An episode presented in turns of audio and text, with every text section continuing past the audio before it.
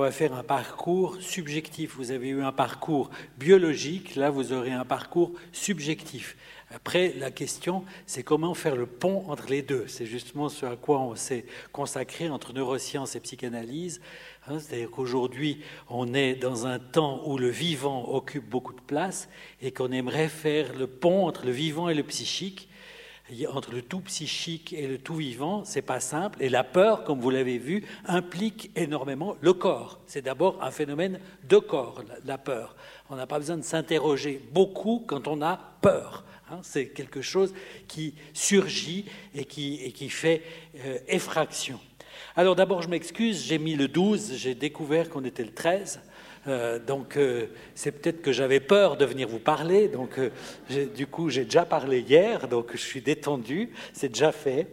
voilà, donc je, je, pense que pour aborder la peur, peut-être faut-il passer par la notion de détresse. la détresse. La détresse, c'est-à-dire ce que Freud appelait Hilflosigkeit, c'est-à-dire le fait de n'avoir d'aide de personne. Et au fond, la caractéristique du petit homme, c'est d'être inachevé à la naissance. Donc il commence sa vie dans un état d'inachèvement. Comme on le dit en théorie de l'évolution, les humains font partie des plus néoténiques des vivants, des plus inachevés du vivant. Donc il est dans un état d'inachèvement et donc de nécessité de l'autre. Hein, l'enfance abandonnée témoigne de ce que deviennent les enfants quand l'autre n'est pas là pour répondre, répondre aussi à leurs besoins primaires, hein, c'est-à-dire manger, euh, être porté, euh, être rassuré, euh, toutes ces, ces, dimensions, au fond, le, petit homme, l'humain, le bébé, n'a pas la capacité de se calmer lui-même. Il a besoin de l'autre. Hein, il, est, il, est, dans un état de dépendance absolue au début de la vie par rapport à l'autre. Hein. Alors vous voyez déjà là qu'on a le raisonnement qui introduit la peur, c'est-à-dire que si il est dans une dépendance absolue par rapport à l'autre, du coup, l'autre lui est nécessaire. Donc, l'absence de l'autre est pour lui quelque chose de très destructeur et dont il peut avoir peur et qui peut aussi impliquer une hostilité. Donc, il y a cette double valence qui introduit mon exposé, c'est-à-dire la détresse est sa solution. La détresse, elle est propre au vivant, à son inachèvement, au fait qu'on est aussi déterminé pour ne pas être complètement déterminé. On est déterminé pour recevoir l'incidence de l'autre. Là, tu as cité Prédire l'enfant, mais j'ai fait juste maintenant un livre qui vient de sortir qui s'appelle Prédire l'enfant. Hein. C'est-à-dire que c'est très difficile de prédire l'enfant parce qu'il y a un côté de déterminisme et puis il y a un côté de défaut de détermination. Et donc, au commencement de la vie est la détresse. Cette détresse, Hilflosigkeit, pour certains, on la retrouve à la fin de la vie. Bon, ça, c'est peut-être pas une chose bien à dire au début, mais ça m'avait frappé euh, à quel point, en faisant des exposés sur la question de la détresse du nourrisson, puisque j'ai beaucoup travaillé avec les prématurés, et euh, effectivement, le prématuré est une figure de l'humain où il y a une immaturité, des fois 28 semaines, 27 semaines, 26 semaines, 24 semaines, où la détresse occupe beaucoup de place, et que j'avais donné des exposés sur cette question à des personnes travaillant en gériatrie, en psychogériatrie, et qui disaient finalement, à l'autre bout de la vie, il y a cette solitude où on n'a plus d'aide à attendre de personne. Il y a une solitude extrême. Peut-être ça donne une image, on peut peut-être plus se représenter ce risque d'une solitude à la fin de la vie, mais elle est aussi présente au début. Alors elle est potentiellement présente, parce qu'en général, ça se passe bien. Il y a un papa, une maman, un environnement, des familles, une société qui accueille l'enfant. Mais aujourd'hui, ce n'est pas toujours le cas. Et effectivement, à l'époque des migrants, comme c'est le cas maintenant beaucoup, ils se retrouvent seuls dans des, dans des camps, dans des bateaux, avec des gens qui meurent autour d'eux, et que cette détresse elle est, très importante. Donc c'est une sorte, de peur, on pourra peut-être voir dans la discussion comment en reparler, mais de peur essentielle, de peur fondamentale, hein, d'être suspendu à un autre qui ne répond pas. Alors effectivement, euh, petit détail sur la détresse, c'est-à-dire cette détresse au début de la vie, elle est complexe à penser parce que finalement, c'est une, au fond, le vivant est, en excès. Hein, l'enfant, il, sort d'un milieu homéostatique, même s'il y a des interactions mère-fœtus, mais un milieu homéostatique dans l'abri utérin. Et puis, bon, il y a changement de système respiratoire.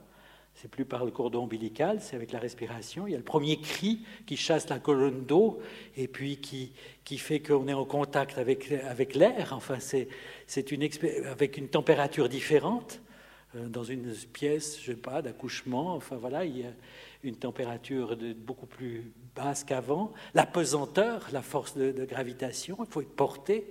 Donc c'est une sorte d'image euh, très impressionnante, en fait, que peut-être les cosmonautes aujourd'hui nous ont donné une idée aussi entre la pesanteur, la pesanteur, le fait de ressortir d'un voyage inter euh, autour de la Terre ou bien dans des stations spatiales nous montrent effectivement qu'ils doivent même réapprendre certaines choses, etc.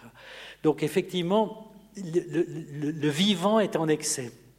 Le vivant est en excès, il n'a pas de sens pour le tout petit. A une chose qui lui arrive qui est, impressionnante. Il est quand même génétiquement préparé à, accueillir ça. Je, je, dramatise un peu pour me faire entendre sur la peur, de ramener cette peur à cette détresse fondamentale, c'est-à-dire à une destructivité paradoxale lié au vivant, hein, au fait, à l'organisme, au vivant lui-même. Et alors par rapport à ça, effectivement, dans ce petit schéma, je montre que l'acte de l'autre est fondamental. L'acte de l'autre, c'est-à-dire de l'autre humain, de, de l'autre qui est là, qui est là et qui doit faire un acte ni trop tôt ni trop tard dans la simultanéité. En neurosciences, on définit des fenêtres de coïncidence, des, détections de coïncidence, où effectivement la réponse doit être, au bon moment. Les, les psychanalystes qui s'occupent des bébés ont eu le pressentiment de ça. Il y a des fenêtres temporelles qui nécessitent effectivement que cet acte ait lieu, cet acte qui permet le, le plaisir, la décharge, la tension et qui inscrit une trace euh, qui, est lié à un état du corps et qui petit à petit constitue le sujet. Alors pourquoi ce schéma? C'est pour vous montrer que au fond, la trace, bien sûr, c'est un départ cognitif, c'est l'impact de l'autre, c'est l'impact du langage, mais la trace, elle a une fonction régulatrice, comme on dit en physiologie, homéostatique. La trace a une fonction d'équilibration, pas seulement une fonction de représentation, une fonction d'équilibration. Je ne sais pas si je me fais comprendre, ça veut dire que l'autre est nécessaire, est vitalement nécessaire à, l'enfant. Alors, il est nécessaire, mais au fond, il y a une tension qui va faire partie de tout cet exposé entre il est salvateur, c'est-à-dire que si vous prenez un enfant qui vient de naître et que vous lui donnez une clé d'un studio dans la vieille ville et une voiture décapotable, il va rien se passer du tout. Hein, il ne va, il va pas parler, il ne va pas se développer, etc. Donc c'est dans les tout petits détails de la réponse de l'adulte. La réponse est première, si vous voulez, la réponse de l'adulte. Pour donner sens au premier cri qui peut-être n'a pas de sens, c'est un cri du vivant, et qui par la réponse devient j'ai faim, j'ai froid, j'ai soif, euh, etc., dont j'ai peur. Donc l'autre est nécessaire, mais il est aussi menaçant. Parce que s'il est là et qu'il est satisfaisant, c'est donc qu'il peut aussi ne pas être là et ne pas être satisfaisant. Donc derrière la satisfaction, il y a en perspective un sentiment de menace. Donc au fond, ce, paradoxe, il est à mon avis central dans la question de la peur et qu'il est aux racines de la peur. Hein. Ce qui donne la satisfaction peut être aussi ce qui peut manquer. Hein. Cette, cette tension est inévitable. Alors, par rapport maintenant, OK, vous avez donc premier discours, au commencement est la détresse, en potentialité. Cette détresse, elle est traitée par l'autre, par l'autre humain, par son humanité, par ce qu'il donne, par sa réponse, Mais ça veut dire qu'il reste toujours en arrière-fond la question de la euh, détresse. Là-dessus, on peut la décliner de différentes manières dans la clinique, c'est-à-dire distinguer l'effroi de l'angoisse et de la peur. Ça, c'est trois, une répartition, au fond, de trois registres différents. L'effroi, c'est l'effraction. L'exemple de l'effroi, c'est le traumatisme. C'est-à-dire qui implique quelque chose qu'on n'imaginait pas du tout. Je prends vraiment le traumatisme fondamental. Je ne sais pas, 11 septembre, 11 novembre, euh, non, 11 septembre. tout à coup, là, dans les dates, j'ai un problème. Hein.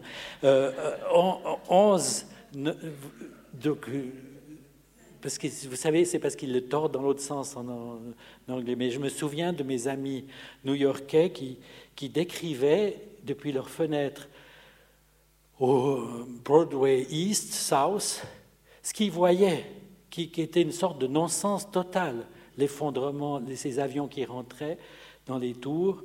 Euh, donc, un collègue psychanalyste à New York qui est un grand ami et puis qui était avec des gens qui avaient un conflit majeur, conflit majeur dans une équipe d'une banque, etc., qui était dans le World Trade Center. Et eux, ils étaient en face dans un autre hôtel, dans un hôtel qui n'a pas été touché, en train à 9 h le matin de boire un jus d'orange, manger un croissant, et ils voient arriver un avion exactement à la hauteur où ils avaient leur bureau. Donc, comme quoi les conflits, c'est excellent. C'est-à-dire que vraiment, si on veut sortir dans la vie, il faut avoir des conflits. Donc, grâce à ce conflit, ils étaient ailleurs. Mais en fait, vous vous rendez compte de voir un avion qui vient et qu'on se voit déjà comme mort, quoi. Et au fond, euh, euh, ça veut dire que c'est l'effraction, c'est quelque chose d'inimaginable qui sidère et qui met hors du temps, hors du lien social, hors du langage, hors de toute représentation. Ça, c'est l'effroi. Je pense que mon e-, exemple d'effroi est, est parlant. L'angoisse, c'est très complexe et on verra peut-être dans la discussion, puisque le thème n'est pas l'angoisse aujourd'hui, mais la peur. Mais l'angoisse, c'est une anticipation déjà de quelque chose qui pourrait se passer. Et il y a un climat d'angoisse. Et l'angoisse n'a pas d'objet, dit la psychanalyse. Mais ça veut dire que l'angoisse a quand même un objet, mais qui est un objet irreprésentable. Hein, cette dimension d'irreprésentable. On ne sait pas de quoi, qu'est-ce qui nous préoccupe, mais on est déjà dans un état de tension qui implique l'idée que quelque chose va se passer.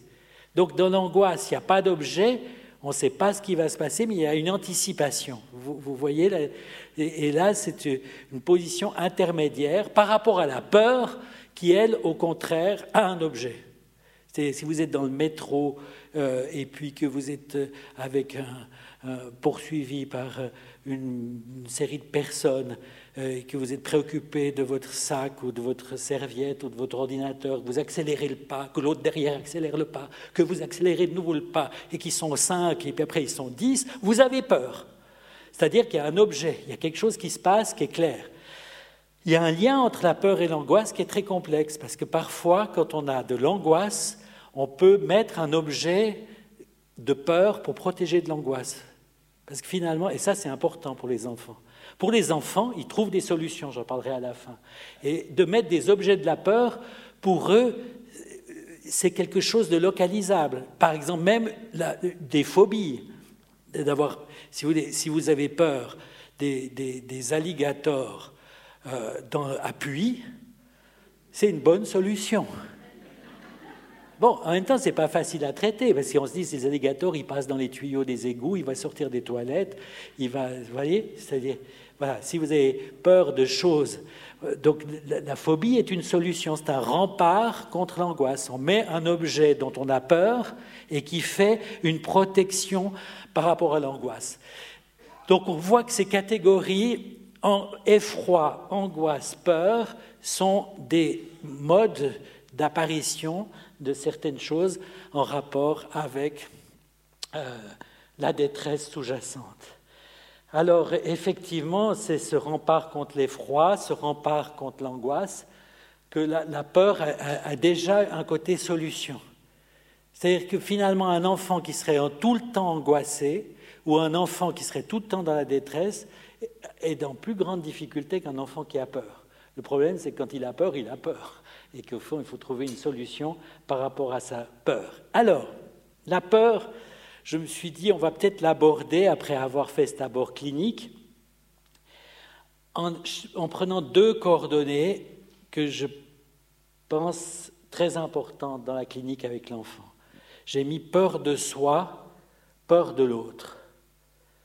La peur de soi, vous paraît peut-être quelque chose qui est étrange de dire qu'on peut avoir peur de soi. Mais on peut avoir peur des réactions qu'on peut avoir, on peut avoir peur de ce qu'on ressent, et qu'au fond, dans la constitution du sujet, euh, il y a un moment où le sujet se constitue par rapport à une image qui lui est donnée par l'autre, mais qui lui est donnée aussi dans la façon de se voir dans le regard de l'autre ou qui lui est donné dans le miroir. C'est le fameux stade du miroir.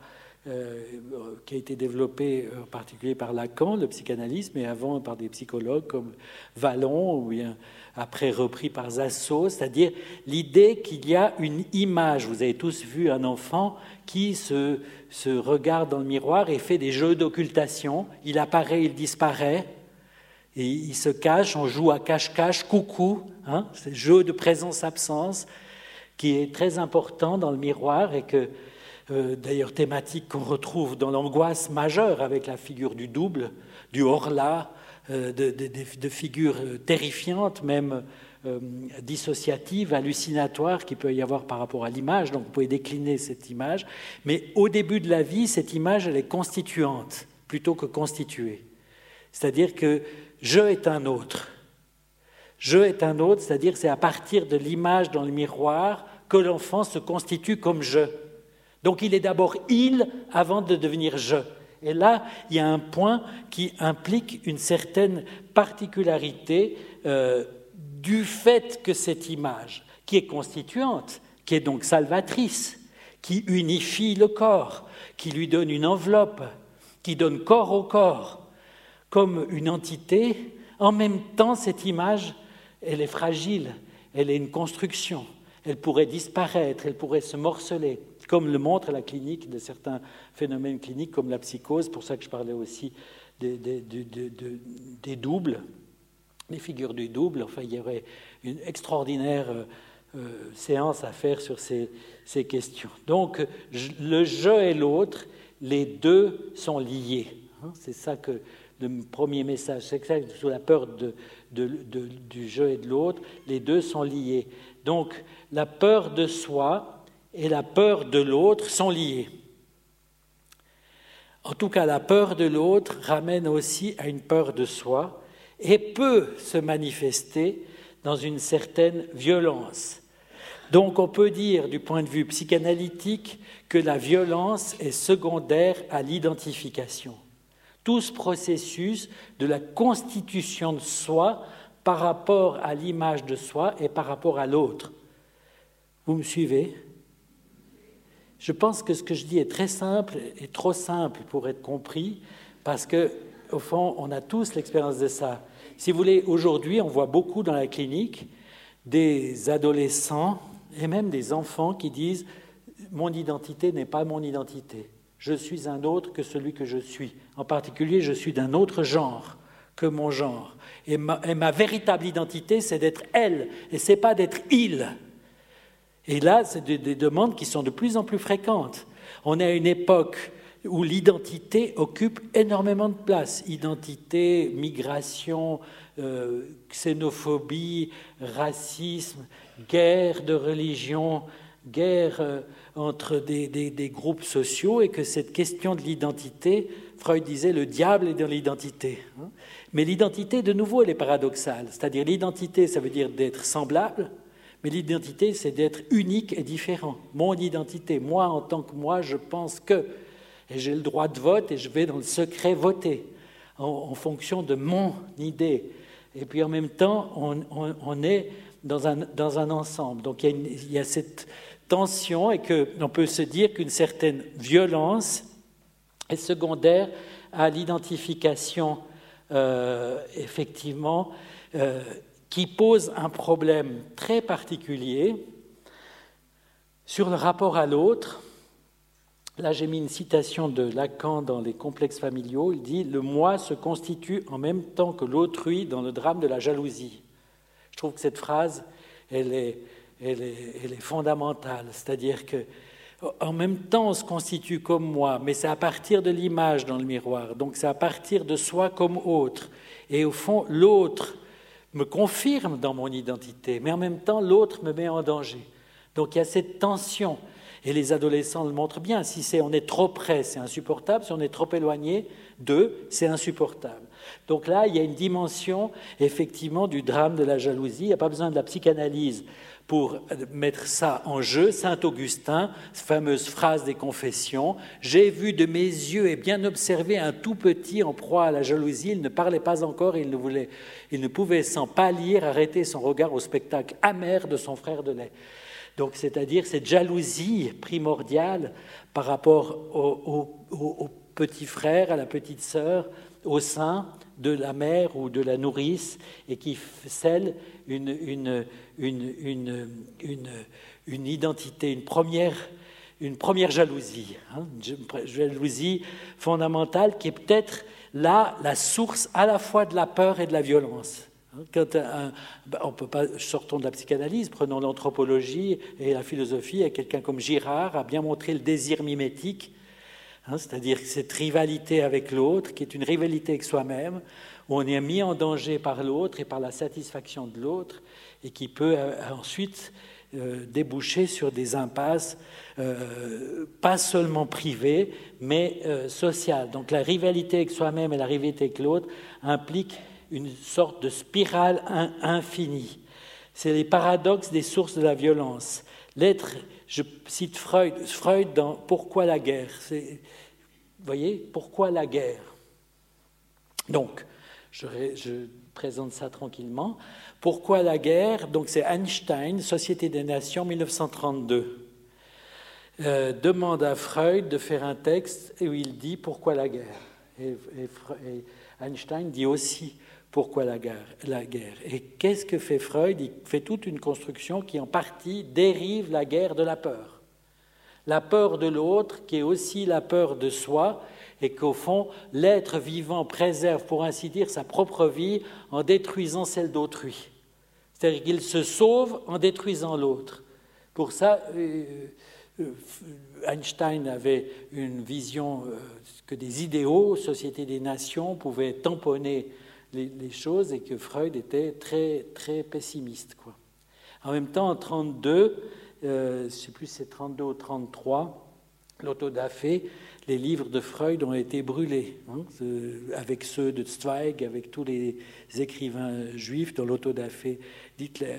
Freud était très pessimiste, mais là, il était très optimiste. Il a dit la civilisation a fait des progrès, maintenant on brûle mes livres, à une autre époque, on m'aurait brûlé moi.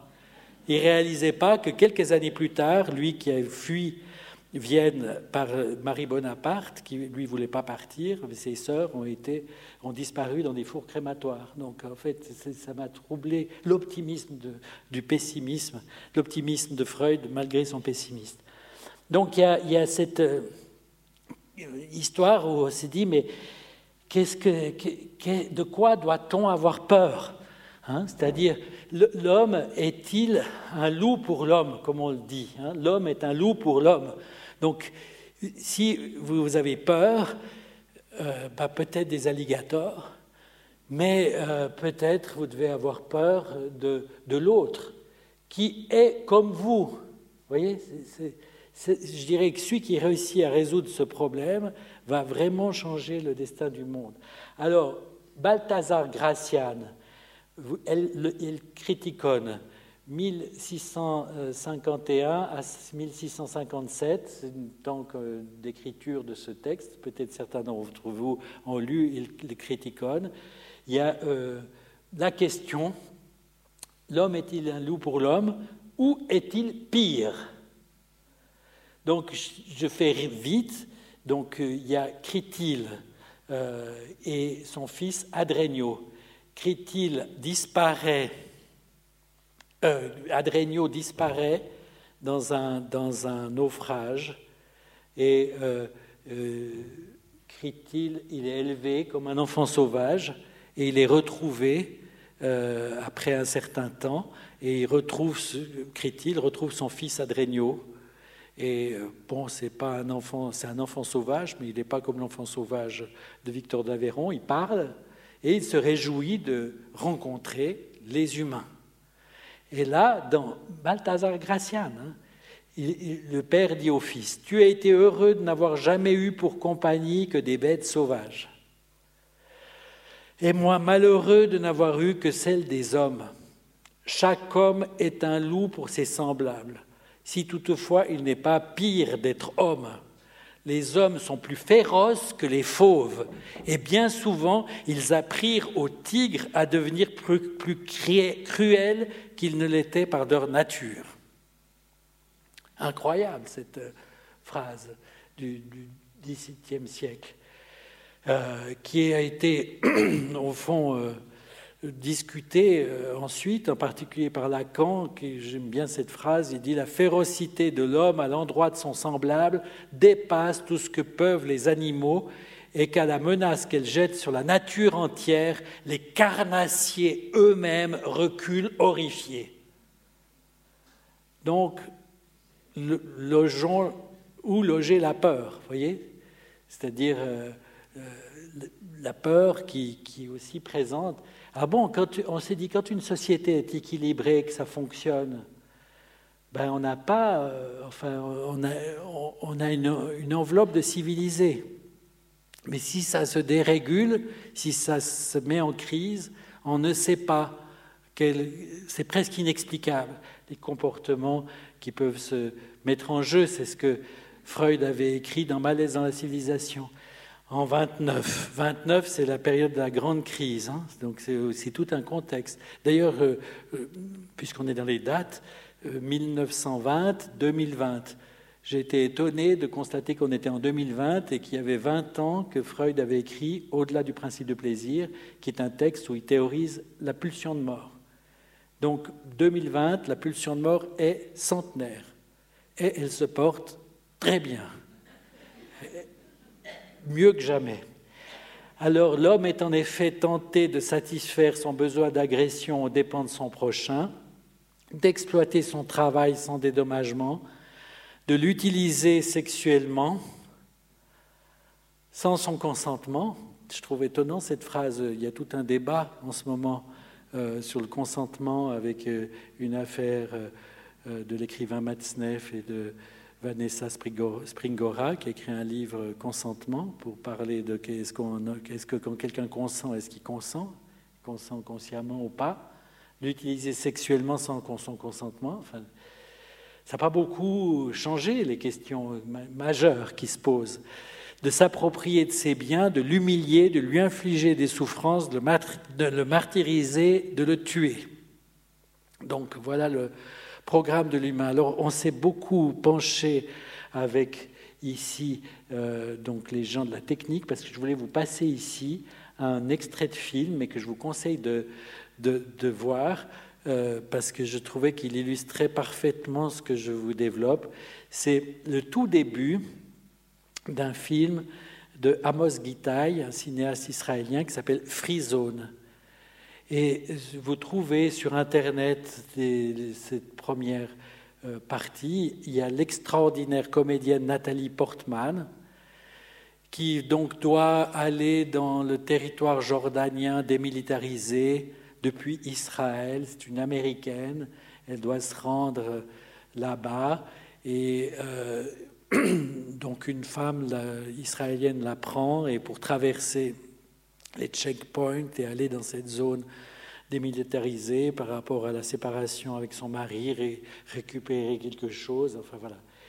Le début du film que j'aurais voulu vous montrer, alors je vous le raconte, on voit Nathalie Portman dans le taxi, pleut, donc une vision peut-être pas habituelle euh, des choses, il est, à Jérusalem, Elle est dans ce taxi et puis elle attend, la chauffeur de taxi, et elle se met à pleurer de manière stupéfiante.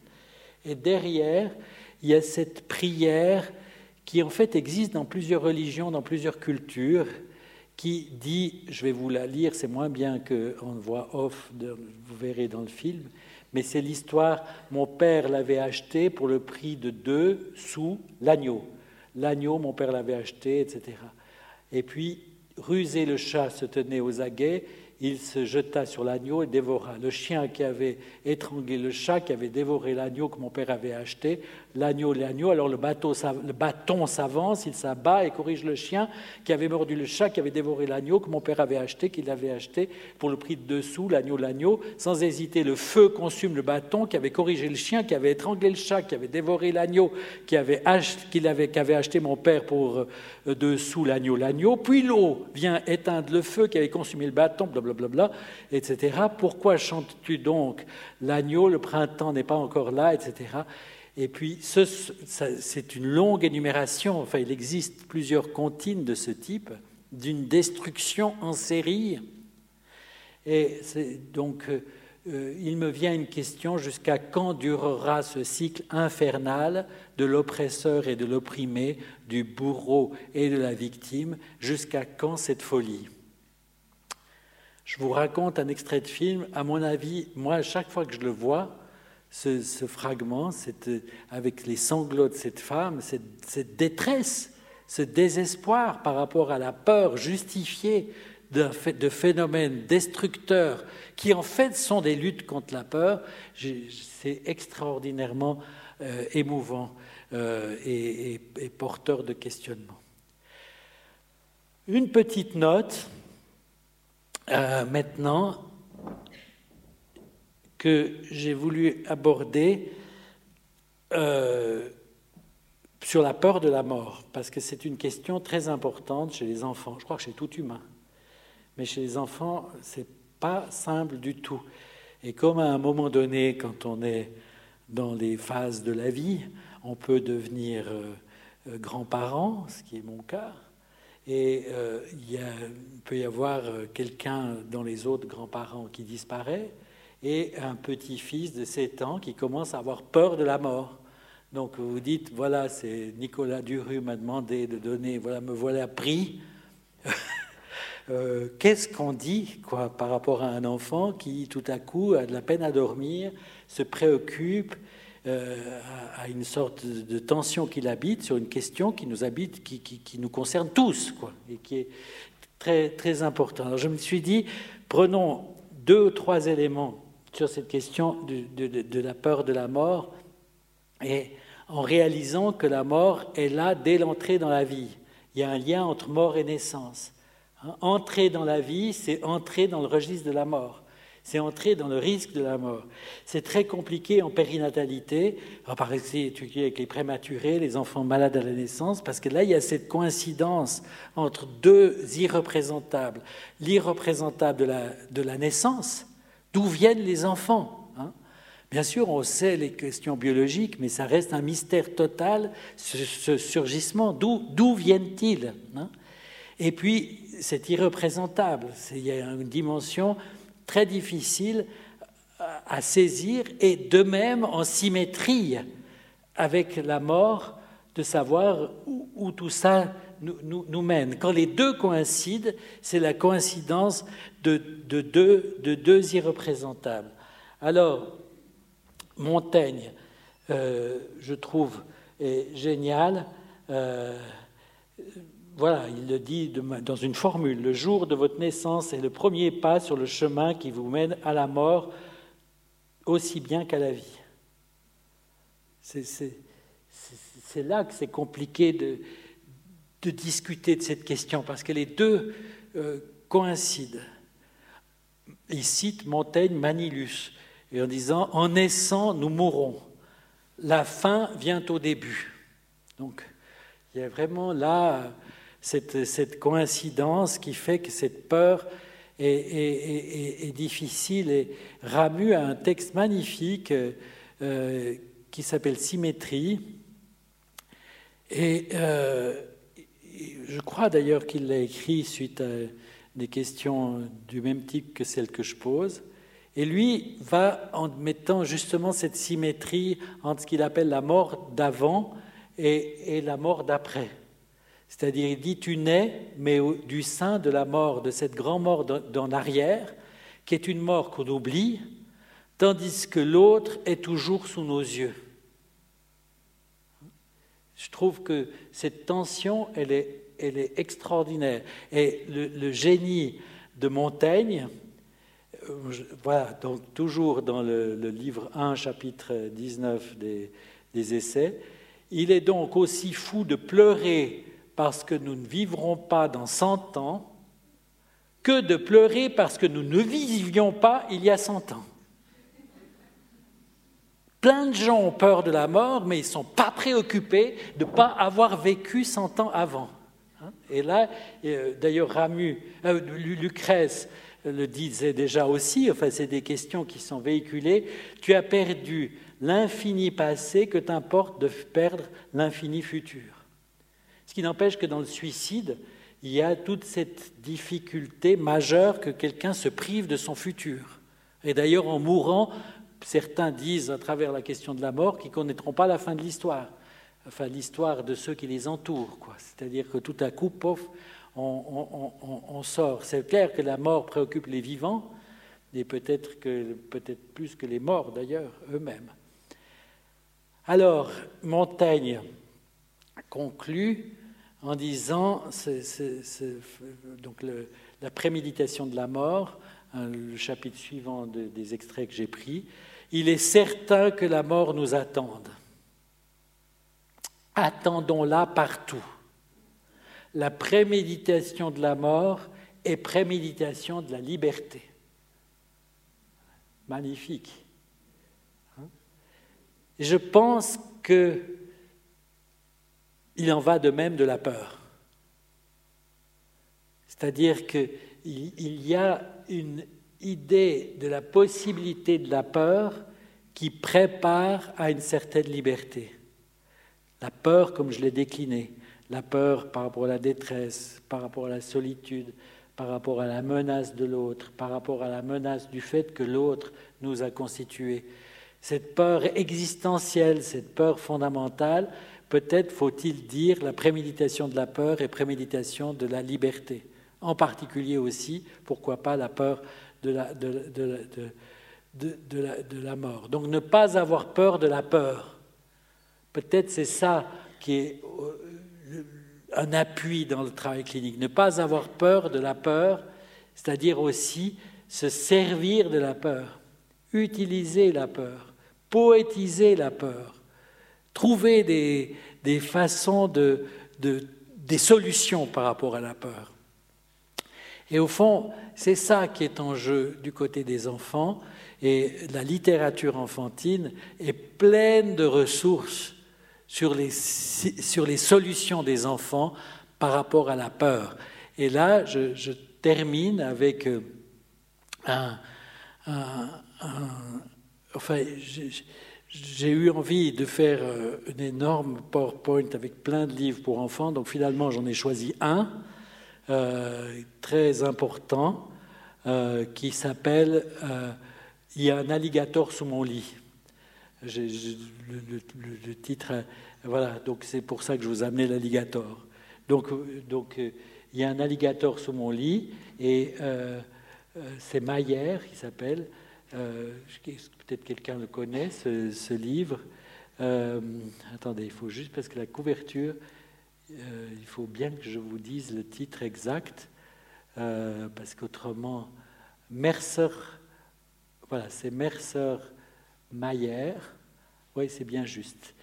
Il y a, pardon, il y a un alligator sur mon lit. Je me disais bien qu'il y avait un petit, un petit flou dans mon, ma citation. Il y a un alligator sous mon lit. Donc, quand je vais me coucher, je dois faire très attention. Euh, parce que je sais qu'il est là. Vous le voyez, hein? Pourtant, dès que je me penche pour le voir, il se cache. C'est très subtil sur la peur. Je sais qu'il est là, mais je ne le vois pas. Là, on pourra discuter, n'est-ce pas? Cette image, un, est une image de peur, cette image est une image d'angoisse, parce qu'on ne le trouve plus. Alors j'appelle papa et maman, qui enfin étaient contents euh, que le petit soit couché, quoi. Ils viennent dans ma chambre, et puis ils commencent à chercher, mais ils ne voient rien du tout. Je dois donc résoudre tout seul ce problème d'alligator. Les parents nuls comme d'habitude. Hein, donc il faut qu'il résolve ce problème. Donc il va très très doucement pour pas réveiller l'alligator. Je remplis un grand sac en papier de choses que les alligators aiment manger. Et, donc en fait, il, fait tout un, tout un trajet avec, euh, j'ai sauté quelques images, des, des, des, des sandwichs, au beurre de cacao, des fruits, euh, de la tarte aux pommes. Il sème des biscuits au chocolat dans le hall, des marches d'escalier, euh, jusque de mon lit. Euh, il fait tout un trajet. Voilà, ouf. Il se cache derrière. C'est lui, il va chercher à manger. Et voilà que l'alligator déguste. Il se cache derrière dans l'armoire, là, l'enfant, ou dans une autre pièce. Il se cache dans le vestiaire, en fait. Et l'alligator suit le chemin des friandises, descend les escaliers, euh, ensuite dans le hall, et finalement se faufile dans le garage. Voilà l'alligator qui n'est plus sous le lit, mais qui est dans le garage. Vite, je claque la porte et je l'enferme à double tour. Ouf Voilà, je peux retourner me coucher, il ne reste pas la moindre miette à nettoyer, parce que l'alligator a tout ramassé, mais maintenant, il y a un alligator dans le garage. Je demande ce qui va se passer quand papa voudra prendre la voiture demain matin. Alors, il vaut mieux lui laisser un message, et là, il, écrit, comme vous le voyez, un dessin d'alligator. Cher papa, il y a un alligator dans le garage, si tu as besoin, d'aide, réveille-moi.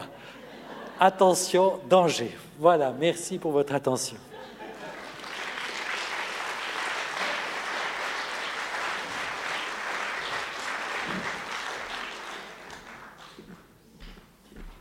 Voilà, merci François pour euh, cet exposé qui est plein d'ouverture, qui, comme tu l'as dit à plusieurs reprises, euh, pourra euh, faire l'objet d'une discussion.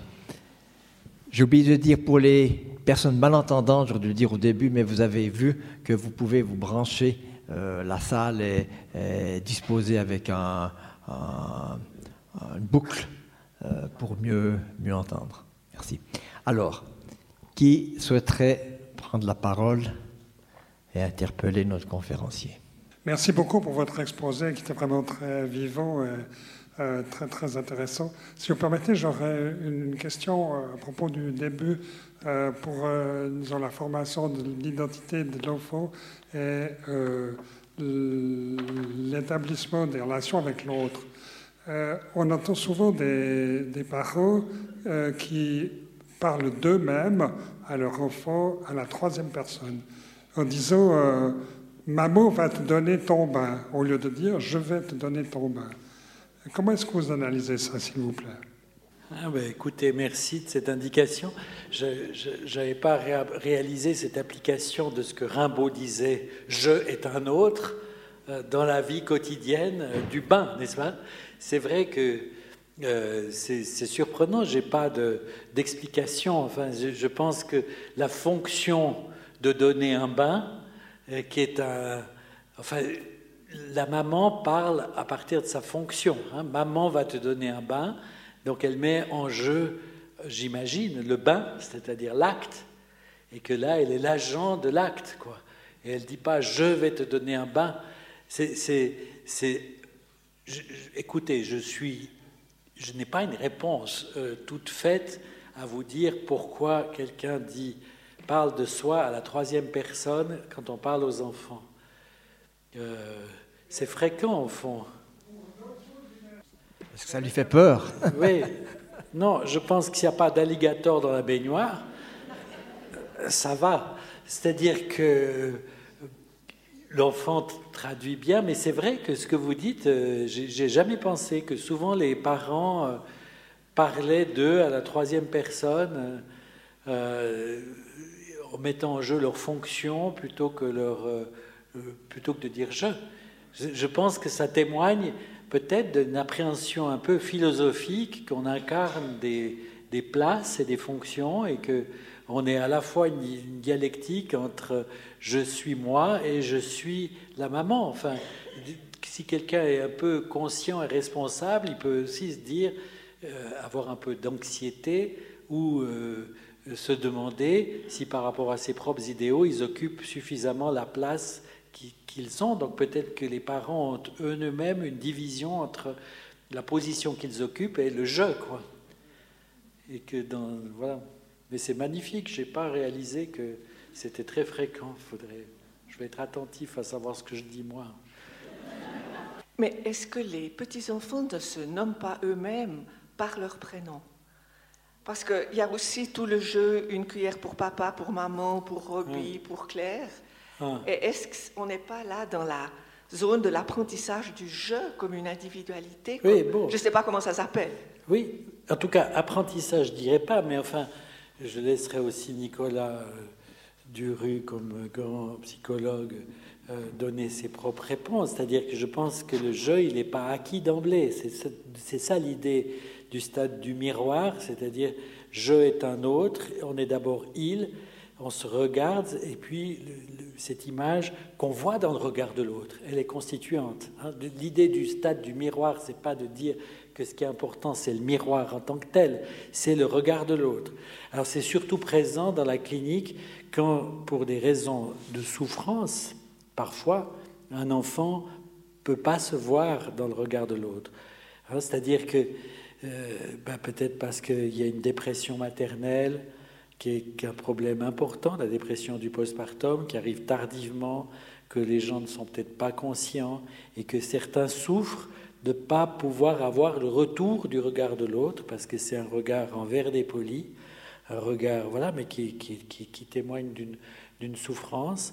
De même, dans l'anonymat des soins, par exemple, euh, ben, on peut se préoccuper dans les hôpitaux de qu'est-ce que représentent des longues hospitalisations, qui sont moins fréquentes maintenant, mais par rapport au fait qu'on change tout le temps de, de référent avec les horaires euh, etc. Et qu'un enfant voit un nombre de personnes, un bébé voit un nombre de personnes impressionnant, et peut-être que ça crée une difficulté pour cette constitution du jeu à partir de l'autre, quoi. Hein, ou bien alors aussi l'anonymat des, soins dans les orphelinats. La question grandir sans parents. Hein, il y avait Amy Pickler, une, une pédiatre en fait de, de, hongroise de Budapest qui a créé l'Institut Loxi, je crois que c'était le nom de la rue, Loxi, où elle disait on peut grandir sans parents à condition que les soins ne soient pas anonymes, c'est-à-dire d'avoir l'échange visuel, de parler à l'enfant, de, de, s'adresser à lui, euh, et, au fond, euh, une prévention euh, de, la dépression de l'enfant secondaire à l'anonymat des soins. Donc c'est possible et que justement dans toute l'histoire des orphelinats majeurs, en, Roumanie par exemple, ou bien en, Bulgarie, où, où étaient intervenus plein de collègues de mon service, en particulier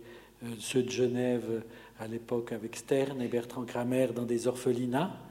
Et puis nous, on était allés ici quand j'étais encore au CHUV avec Laurent Junier, et, qui était lui qui était allé dans des, orphelinats où il y avait un anonymat complet des soins. C'est-à-dire, vous prenez n'importe quel habit à n'importe quel enfant en, en, parlant entre les adultes sans regarder les enfants. Et ça, ça donne des troubles du développement majeurs. Donc vous avez raison de dire que le jeu, ça se construit ça se constitue depuis l'autre. L'autre et la réponse de l'autre est première, comme je l'ai dit. C'est un peu pour réfléchir que je dis ça, parce qu'effectivement, il y a aussi l'enfant qui a des initiatives, et c'est aussi les enfants qui font parents, qui font les parents, quoi, on peut dire. Il n'y a pas d'un mode d'emploi. Ils vous convoquent même avec énormément d'énergie. Et il faut bien trouver aussi, nous, nos solutions, euh, comme le petit garçon de l'alligator. Merci pour votre brillant exposé plein d'humour. Je voudrais prolonger ce que vous venez d'évoquer sans aller jusqu'en Roumanie. J'ai connu aussi cette époque. Mais moi, je voudrais évoquer ce qui se passe aujourd'hui dans des institutions relevant du service de protection de la jeunesse, de tous ces enfants et adolescents qui souffrent des troubles du lien et de l'attachement, et avec une adolescence et une vie adulte compromise. Oui, on peut dire que on peut décliner ces, ces, difficultés en allant effectivement en disant aujourd'hui on a, bon, je sais pas, des pathologies du lien, en tout cas une souffrance résultant du lien et qui, qui compte beaucoup dans, dans la clinique aujourd'hui et que peut-être aussi euh, la tendance antisociale, parce qu'au fond, historiquement, il y a un lien entre l'enfance abandonnée et l'enfance antisociale.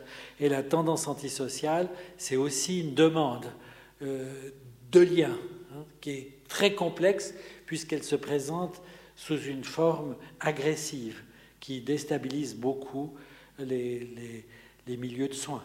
Moi-même, j'ai travaillé longuement, euh, comme Nicolas Duru le sait, certaines personnes ici, dans des centres dits psychothérapeutiques qui étaient beaucoup avec des enfants avec des problèmes majeurs du développement précoce, euh, et puis qui petit à petit ont été substitués par des enfants avec une souffrance dans le lien et énormément d'agressivité qui perturbe euh, beaucoup les, enseignants, les éducateurs euh, qui avaient l'habitude d'être plutôt face à des enfants qui étaient dans une demande, et puis que là, au fond, ce que j'ai dit sur la peur, sur la peur de l'autre, sur la détresse aide à penser la situation réelle de ces enfants. Si, on voit leur, destructivité comme une détresse sans réponse, peut-être qu'on trouve des, des, solutions et des idées.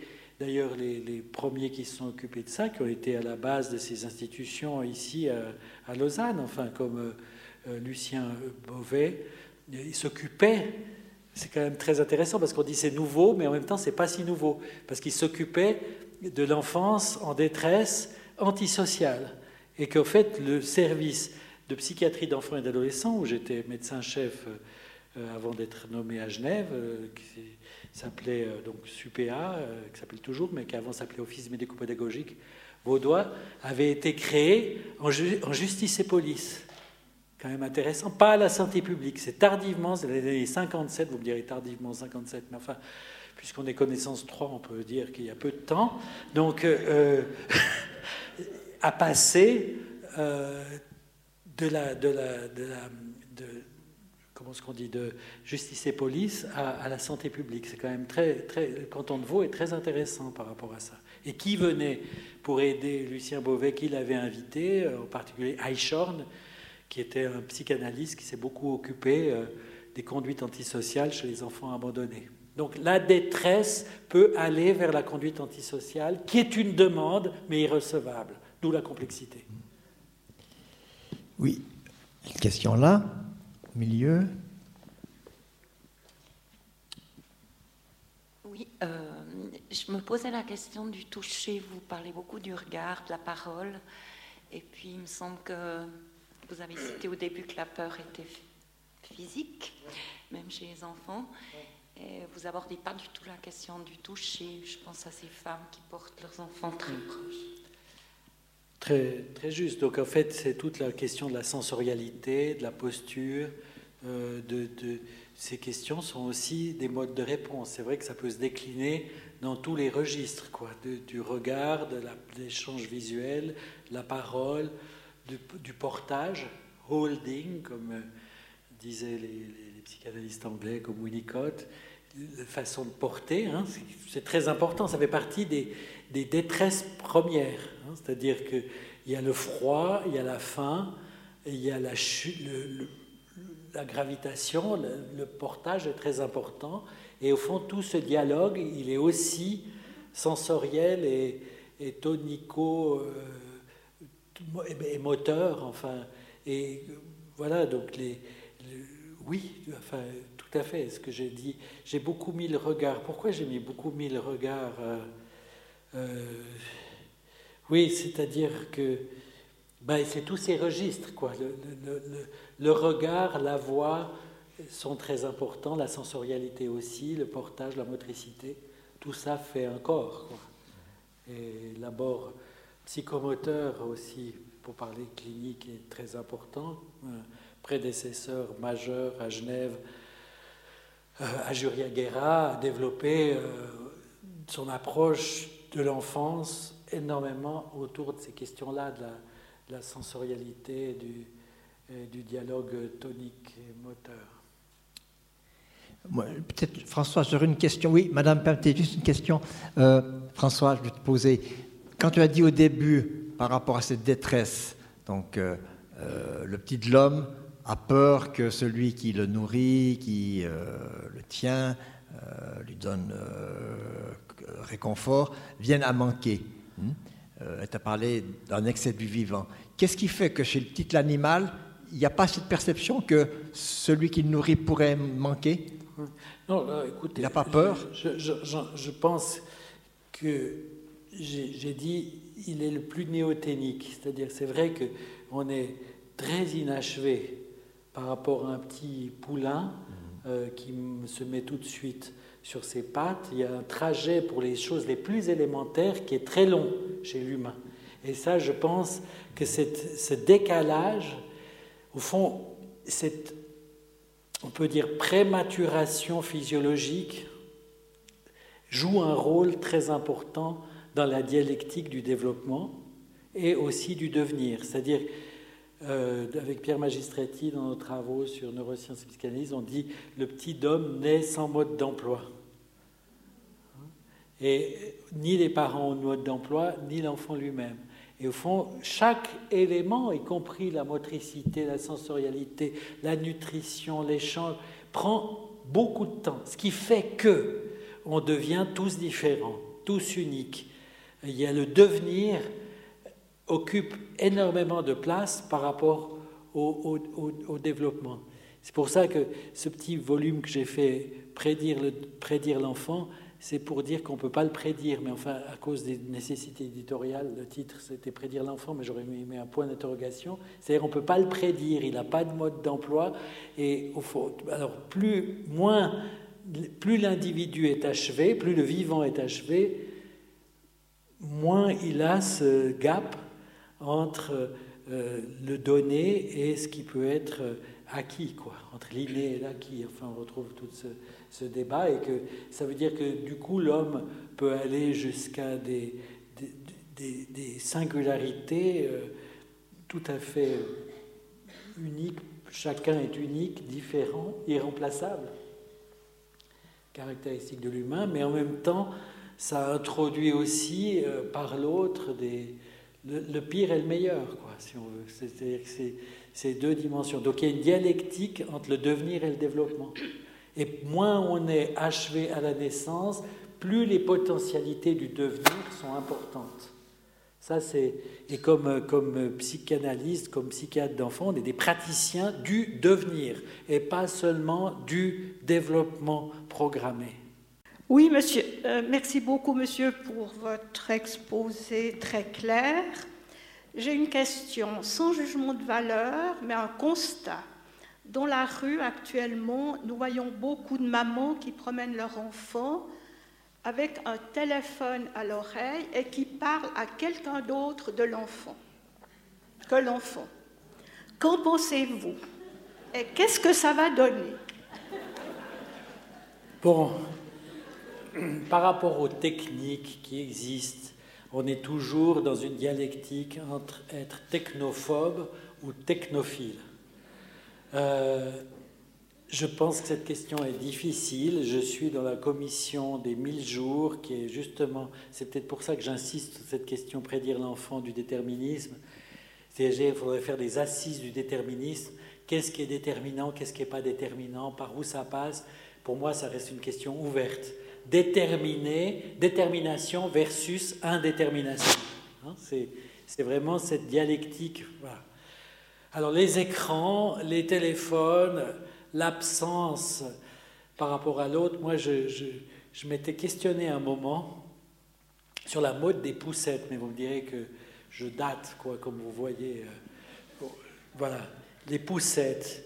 C'est-à-dire à quel moment on a tourné les poussettes vers l'autre versus la poussette vers soi.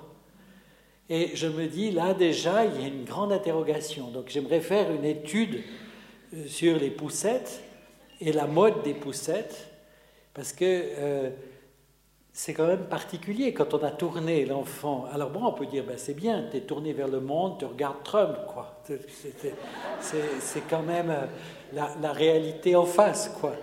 Ou bien on est tourné vers soi, et à ce moment-là, c'est vrai que inévitablement, euh, vous, vous, dialoguez. Et moi, j'ai aussi, euh, comme vous, ce sentiment que l'absence à l'autre qu'implique, si vous voulez, on est, on est tous connectés, mais pas avec ceux qui sont là. C'est-à-dire, c'est, c'est la connexion universelle, Alors, tout le monde a vécu ça avec des adolescents en vacances, tout le monde est sur le téléphone et communique, mais de façon serrée, insistante, avec des gens qui ne sont pas là. Mais si on dit euh, tu veux ceci ou tu veux cela, il n'y a pas de réponse. Donc, il y a, y a quelque chose d'assez, d'assez particulier. Moi, j'ai eu le pressentiment de ça parce que pendant longtemps, j'avais une maison euh, en Toscane, j'étais invité dans des très grandes maisons toscanes, enfin, vous voyez, avec les grosses pierres, etc. Et au, 31 décembre, Capodanno, à minuit, tout le monde était penché aux fenêtres pour que le téléphone fonctionne, les réseaux, et que personne se, se parlait dans la pièce, quoi. Donc je me suis dit, il y a quand même un glissement, et bon, il y a un côté phobique, hein, peut-être c'est des phobies essentielles résolues par ces machines de ne pas être en échange. Euh, donc vous décrivez des mamans qui téléphonent, c'est ça, hein, et qui sont concentrées même sur un, ce qu'on appelle un système avec écran, et puis qui ne regardent pas l'enfant. En même temps, l'enfant, il regarde les gens dans le métro, et puis après, vous commencez à communiquer avec, parce que c'est fou ce que les petits vous interpellent en même temps. Donc c'est vrai qu'ils ont une force d'interpellation de l'autre qui est importante. Sur les écrans, qui est un débat dans les 1000 jours, donc cette commission mise en place en France euh, par Macron, présidée par euh, Boris Cyrulnik, euh, qui traite de qu'est-ce qu'il faut faire comme mesure pour que, au fond, d'enfance, éviter les destins d'isolement, les destins de pauvreté, les destins de rejet. Donc une vision humaniste, positive, hein, mais en même temps très déterministe, parce qu'on est alors bon, bien sûr, la question des écrans et des tout-petits est aussi présente, hein, parce qu'il n'y a pas seulement l'écran de la maman, il y a l'écran des tout-petits. Ce qu'on se disait avec Pierre Magistretti par rapport à la question du développement du cerveau, c'était peut-être que c'est particulier parce que c'est toujours des cerveaux online. C'est-à-dire que il y a un système, bon peut-être c'est mais, mais peut-être vous en avez parlé, qui s'appelle Default, Default Mode Network, un système par défaut qui s'arrête quand on fait quelque chose. Donc c'est aussi très important de rien faire. Donc le fait d'être tout le temps avec un cerveau branché fait que ce système euh, default mode n'est pas actif, parce qu'il se désactive dès qu'on fait quelque chose. Donc ça, c'est peut-être une question que moi j'aurais sur les, sur les écrans, sur l'hyperstimulation. Euh, voilà. Donc l'important dans l'éducation, c'est de s'ennuyer parfois, de rien faire et de penser à autre chose, de rêvasser, de ne pas écouter les conférenciers. Voilà. Donc, euh, en, même temps, euh, voilà. Donc je, je, pense que c'est. Alors est-ce que c'est nouveau? Est-ce que est-ce que est-ce qu'est-ce que faisaient les les, les, les mères dans quand elles n'avaient pas de téléphone. Euh, je ne sais pas. Euh, peut-être qu'elles trouvaient. Voilà. Mais enfin, c'est une, bonne question. J'ai toujours, comme vous avez constaté, de la peine à, prendre une pente catastrophiste, quoi. En disant, mais finalement, tout le monde invente des trucs, quoi. Peut-être qu'ils inventent des trucs qu'on n'a pas encore compris ce que c'est. Peut-être c'est formidable d'être connecté avec tout le monde, quoi. J'aimerais savoir pourquoi les enfants aiment avoir peur. Excellente question. C'est-à-dire qu'absolument, c'est formidable. C'est pour ça que j'ai dit, il ne faut pas avoir peur d'avoir peur. C'est une recherche, la peur. C'est une recherche par rapport à la limite, par rapport... Ils ont, ils, ont si vous prenez les littératures enfantines, elles montrent la dynamique des peurs des enfants et le côté positif des peurs des enfants, et surtout le côté positif des solutions que les enfants trouvent par rapport à la peur. Hein, le même auteur que je vous ai présenté, la mère Mayer, il y a l'histoire du cauchemar. Hein, donc il a un cauchemar dans son placard. Et puis finalement, il, apprivoise le cauchemar. Et puis il a tellement peur du cauchemar. Vous connaissez ce livre?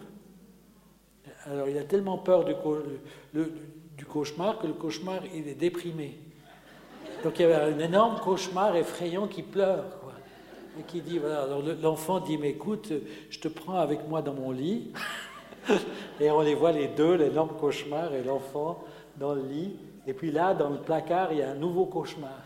Alors l'enfant dit, non, mais là, je peux pas, il n'y a plus de place dans le lit, etc. Donc en fait, il a apprivoiser la peur, euh, c'est une exploration, c'est une activité de recherche, c'est une attention à l'autre.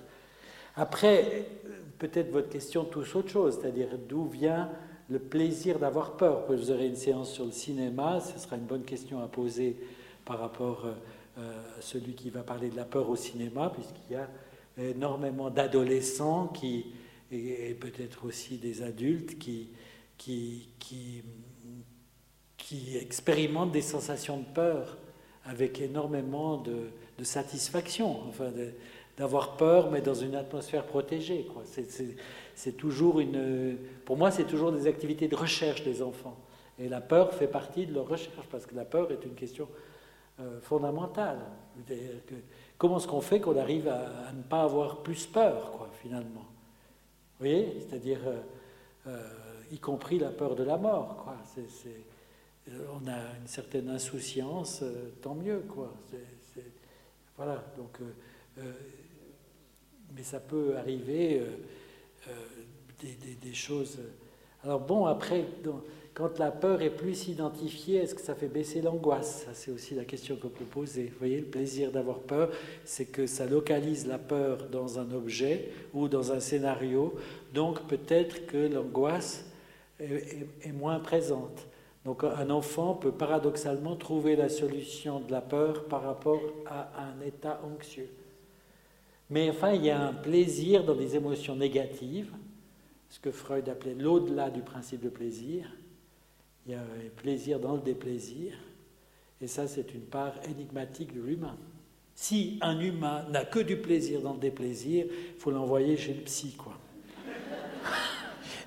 Avant de donner la parole à Chantal Sulepnikov, dans le lien avec cette question, parce que c'était aussi une des choses qui nous intéressait en t'invitant. Donc tu as bien montré, encore là, comment euh, l'enfant est outillé pour euh, euh, vivre avec la peur, trouver des solutions, même un simple plaisir.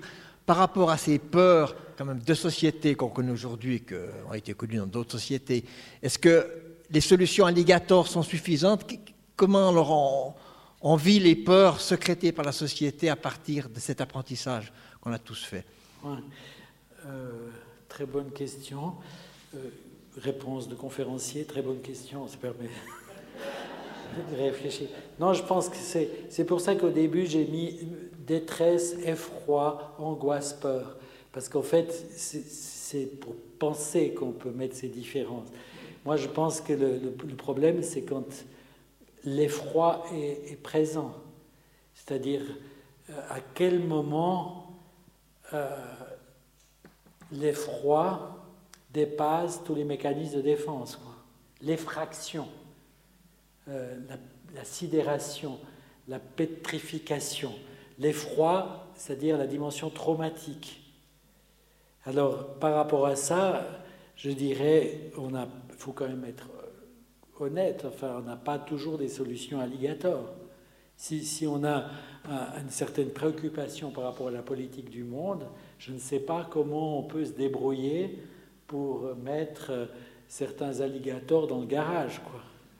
Avec quoi il faut les attirer. Alors bon, en même temps, il y a tout le déni, la négation des gens. Ben, J'étais frappé par rapport aux attentats. Donc, vous voyez, on est les cinq ans de Charlie Hebdo. Moi, quand j'ai appris que c'était il y a cinq ans, moi, il me semble que c'était hier. ça m'a fait vraiment bizarre de savoir que c'était il y a cinq ans. Ensuite, il y a eu en, 2000, il y a eu donc aussi Nice et puis également donc Bataclan et puis l'aéroport de Bruxelles, mais avant il y a eu l'attentat au musée juif de Bruxelles, etc.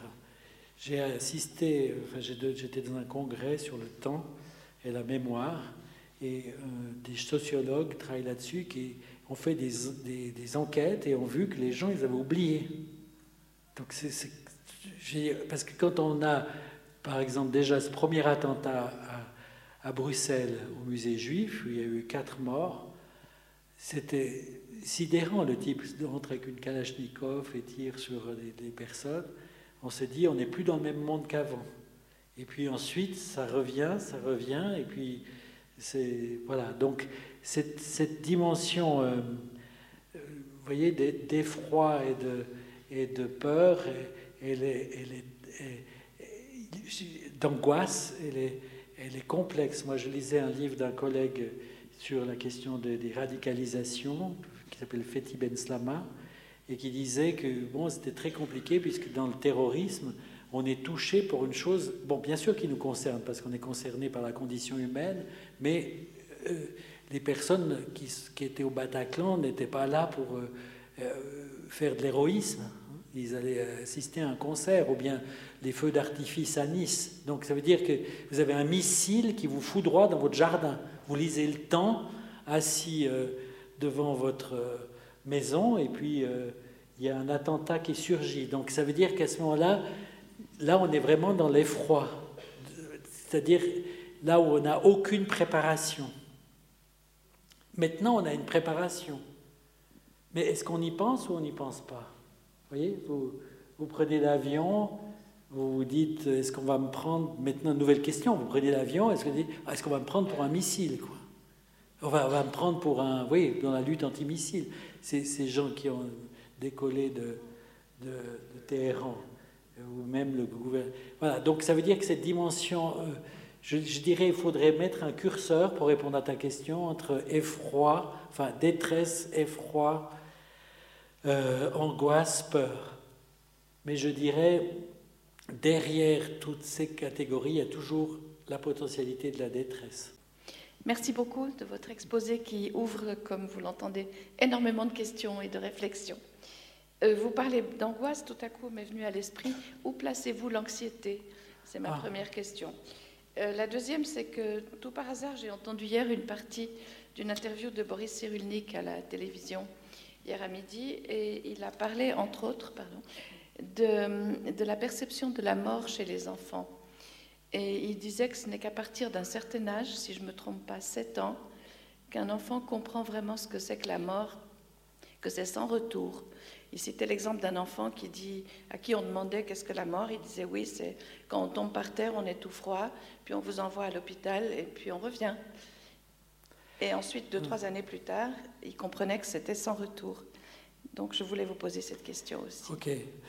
Euh, donc, première question, anxiété, oui, donc dans les classifications psychiatriques, on utilise beaucoup le terme trouble anxieux, on utilise beaucoup le terme anxiété. Moi, j'utilise le terme angoisse parce que je trouve dommage de vider cette notion qui dépasse la psychologie, qui dépasse la psychopathologie, qui est une notion philosophique fondamentale, l'angoisse de sa valeur philosophique. Vous voyez Donc, d'où, pour moi, alors je dirais, euh, on pourrait dire anxiété, ce que j'ai dit sur l'angoisse. Hein. Mais bon, euh, l'anxiété, euh, les troubles anxieux.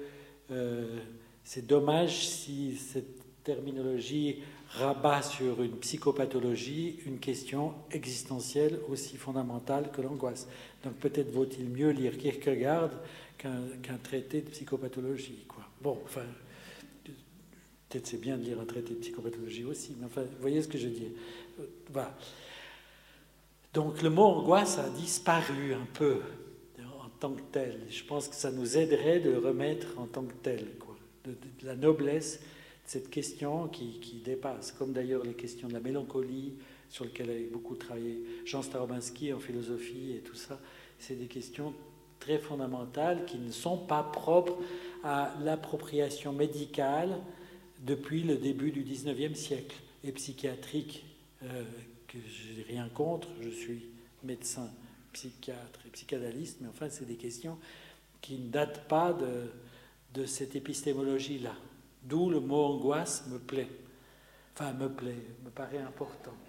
Me plaît pas, mais enfin, me paraît important. La, question de la mort chez l'enfant. Alors bon, moi, j'apprécie beaucoup Boris Cyrulnik, je connais de longue date, on a beaucoup d'échanges et tout ça. Je dirais que dans mon expérience, euh, on ne peut pas dater la position d'un enfant sur la mort. De toute façon, personne ne comprend rien à la mort. Donc, toute explication est bonne. Voyez euh, Certains disent, euh, voilà, quand on est mort, on ne sait pas qu'on est mort, et c'est les vivants qui savent qu'on est mort et qu'au fond, ça nous dépasse. À partir de là, j'aimais bien comment, je fais quelque chose de faux, comment, comment Ginette Rimbaud, qui était euh, donc une psychanalyste que j'ai connue, avec qui j'ai beaucoup échangé, qui s'occupait à l'hôpital Necker des enfants malades et puis de la néphrologie et en particulier de la mort. Euh, elle a écrit des livres sur la mort et l'enfant qu'il faudrait peut-être ressortir. Et euh, elle a écrit un livre pas sur la mort et l'enfant. C'est vrai que chaque enfant a une théorie.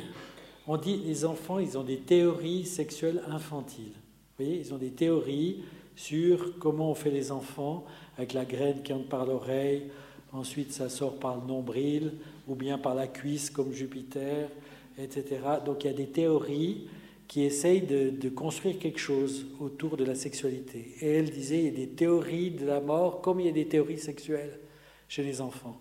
Et qu'au fond, toutes ces théories sont valables et que quand quelqu'un est absent, enfin, il est absent. Enfin, je, veux dire, c'est, peut-être que on fait jamais le deuil, on déplace l'investissement sur quelqu'un d'autre, sur quelque chose d'autre. Vous voyez, l'idée psychologique qu'on fait le deuil et que l'affaire est classée me paraît une mauvaise idée. C'est-à-dire qu'il reste une présence. J'avais été, parce que si vous êtes grands-parents d'enfants euh, plus, petits que vous, en général c'est le cas, euh, donc j'ai été, par exemple, j'ai été frappé par le film euh, Walt Disney, qui d'habitude, ça me, je ressors enfin, complètement, euh, voilà, bref, comme, comme le bébé dans le pouce-pouce où personne ne s'occupe de lui. Donc, il y avait un qui s'appelait Coco, je ne sais pas si vous avez vu, et qui décrivait que les gens disparaissaient quand on pensait plus à eux. C'est-à-dire que finalement, il faut faire le deuil, mais il ne faut pas totalement faire le deuil. C'est-à-dire qu'il y a une présence qui reste. Et c'est pour ça que je n'aurais pas une, une vision limite psychologique en disant tel âge, etc. Toute théorie de la mort est valable dans la mesure où la mort est irreprésentable. Et là, les enfants, ils doivent se débrouiller de manière très complexe. Si un enfant a perdu sa mère par accident quand il était petit, qu'est-ce qu'on fait de cette absence? Ça dépend aussi de ce que les autres disent, de comment les autres ont décidé d'écarter complètement l'existence de la personne qui a disparu, au contraire qu'elle est présente. Donc cette confrontation à l'irréversible, à mon avis, elle est toujours présente. Peut-être qu'il voulait dire de manière, euh, faire un message plus collectif, enfin, euh, pour pas dramatiser cette question-là, mais enfin voilà, je répondrai comme ça. C'est-à-dire que je suis pas sûr qu'on est mieux au point que les petits-enfants pour savoir ce que c'est que la mort. C'est pour ça que j'adorais euh, Montaigne qui dit Mais enfin, c'est quoi cette peur euh, d'angoisse du, futur alors que vous n'avez aucune angoisse du passé? Merci beaucoup. Euh, ma question est toute simple. Je m'attendais en venant ici qu'on allait parler de la peur et peut-être de la peur rationnelle et de la peur irrationnelle. C'est-à-dire une peur qui, est un moteur qui nous protège de faire des bêtises, ou on essaye en tout cas, mais l'irrationnel, c'est celle qu'on doit essayer de maîtriser et de, de, de, vaincre, en quelque sorte. Je ne sais pas si tu as une, une, position par rapport à ça. Oui, moi je trouve que ça aurait pu être un ajout à mon exposé, c'est-à-dire la peur rationnelle, la peur irrationnelle, c'est-à-dire la peur comme protection, c'est-à-dire qu'un enfant euh, qui n'aurait pas de peur, qui aurait une sorte de toute puissance, euh, est en danger. Quoi. La peur est protectrice. Quoi. Donc je pense que ça, on peut l'appeler peur rationnelle. Puis quand la peur est totalement irrationnelle, elle touche à l'angoisse, quoi. C'est-à-dire qu'elle est néantisante. Au fond, tous ces affects, ils ont un côté subjectivant, désubjectivant. On peut chaque fois essayer de... Voilà. Donc la peur, elle est nécessaire, elle, est, elle est, dynamique. Je me souviens quand il y avait ce film euh, qui s'appelait Scream, euh, avec ce masque et tout ça, euh, c'est vrai que certains enfants disaient, disaient que c'était protecteur d'avoir peur. C'est-à-dire qu'il faut avoir une, la peur, je, l'ai quand même dit qu'en disant c'est un, une solution, je crois, et, et, un problème. Quoi. Une peur salvatrice et une peur euh, destructrice. Et qu'au fond, on, pourrait dire aussi la même chose de l'angoisse. Hein. Il y a une angoisse subjectivante. Le fait d'avoir une angoisse peut aussi euh, rendre créateur, s'ouvrir aux autres. Euh, et puis il y a une angoisse qui au contraire va être paralysante, destructrice. Donc euh, voilà, alors d'ici rationnel, irrationnel, c'est une autre façon de le dire. moi ça me va. Enfin, cette binarité, elle est, elle est importante. C'est-à-dire que je pense qu'il y a un moment où il y a une toute puissance chez les enfants qui fait que on devrait leur leur, leur permettre d'expérimenter la peur, quoi. Enfin, d'avoir l'idée qu'on peut, peut avoir peur, quoi. Très bien. Je crois qu'il me reste à remercier en votre nom, professeur Ansermet.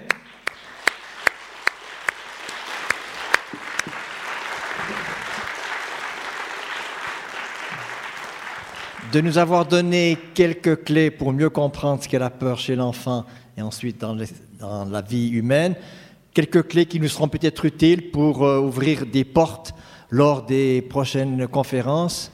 La suivante, je vous le rappelle, sur les religions pour nous rassurer ou nous faire peur et la peur au cinéma. Bonne rentrée chez vous et bonne semaine.